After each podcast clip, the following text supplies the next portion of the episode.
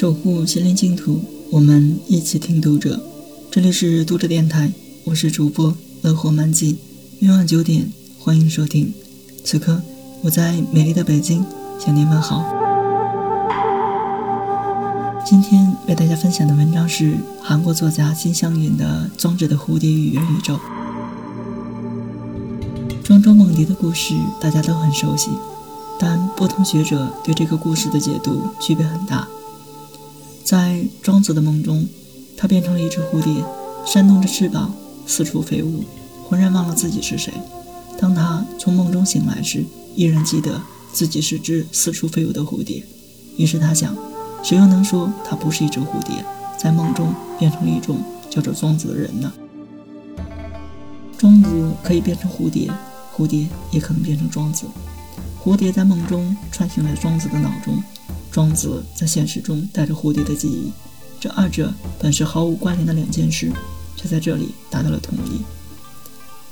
相较于庄周梦蝶的玄妙，许多人从更科学化的角度质疑现实世界的存在。美国作家及未来学家雷库兹韦尔称，整个宇宙或许只不过是一个中学生的科学实验。美国麻省理工学院的宇宙学家。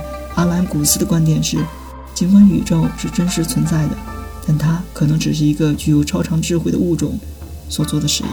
就好比生物学家出于实验目的而培养的菌落。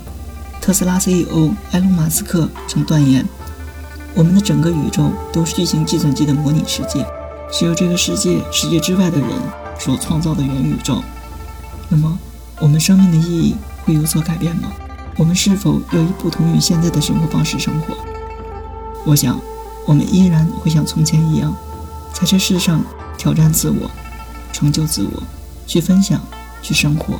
我们感受到现实世界到底是别人创造的元宇宙，似乎对我们的存在并不重要。